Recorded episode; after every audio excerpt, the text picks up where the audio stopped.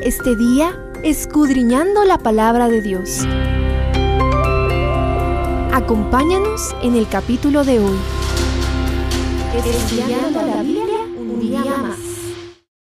Isaías 35 profetiza la restauración de Jerusalén después del exilio babilónico y nos transporta al ideal edénico que Yahvé tenía en mente para esa ciudad.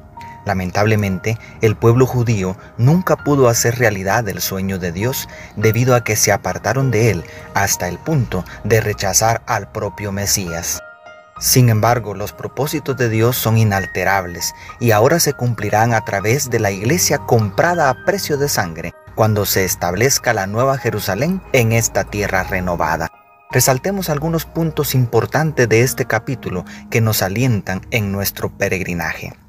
Primero, restauración de la alegría. Desde que el pecado entró, se abrió las puertas a la tristeza y a muchas emociones negativas que nos roban la felicidad que Dios había planeado para la humanidad.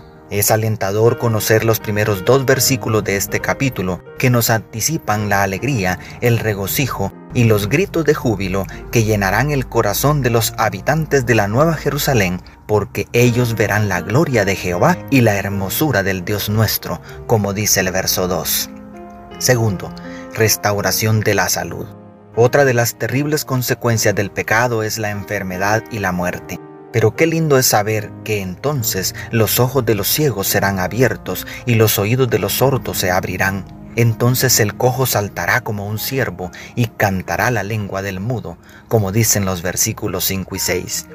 La enfermedad y la muerte habrán desaparecido para siempre y podremos disfrutar de una salud eternal que permitirá el desarrollo pleno de todas las facultades que Dios le concedió al ser humano desde que salió de sus manos. Tercero, restauración del mundo natural. Los versículos 6 y 7 describen cómo las cenizas de Jerusalén serían transformadas en un paraíso semejante al jardín del Edén.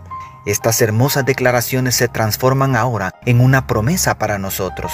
Muy pronto gozaremos de una naturaleza restaurada, donde no quedará ningún vestigio de la degradación que causó el pecado. Entonces el desierto será un lago y la tierra seca se llenará de manantiales. Donde ahora viven los chacales, crecerán cañas y juncos, declara el verso 7. Y cuarto, restauración moral. Habrá allí una calzada que será llamada camino de santidad. No viajarán por ella los impuros, ni transitarán por ella los necios. Será solo para los que siguen el camino, dice el versículo 8. Lo más hermoso de la Nueva Jerusalén no serán las calles de oro y las grandes mansiones que se mencionan hasta en los cantitos de los niños. Lo más hermoso será vivir en santidad, es decir, en armonía perfecta con los principios de la ley de Dios.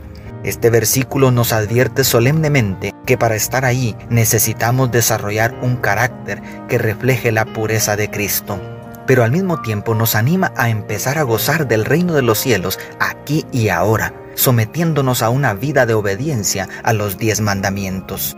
Es una delicia meditar en estas promesas para los redimidos de Judá, que ahora, gracias al nuevo pacto, son para los redimidos de todas las naciones. Pero, podrías decirme, en este momento estamos enfrentando las consecuencias físicas, emocionales y económicas de una espantosa pandemia. ¿Tienen algún valor para el presente estas palabras?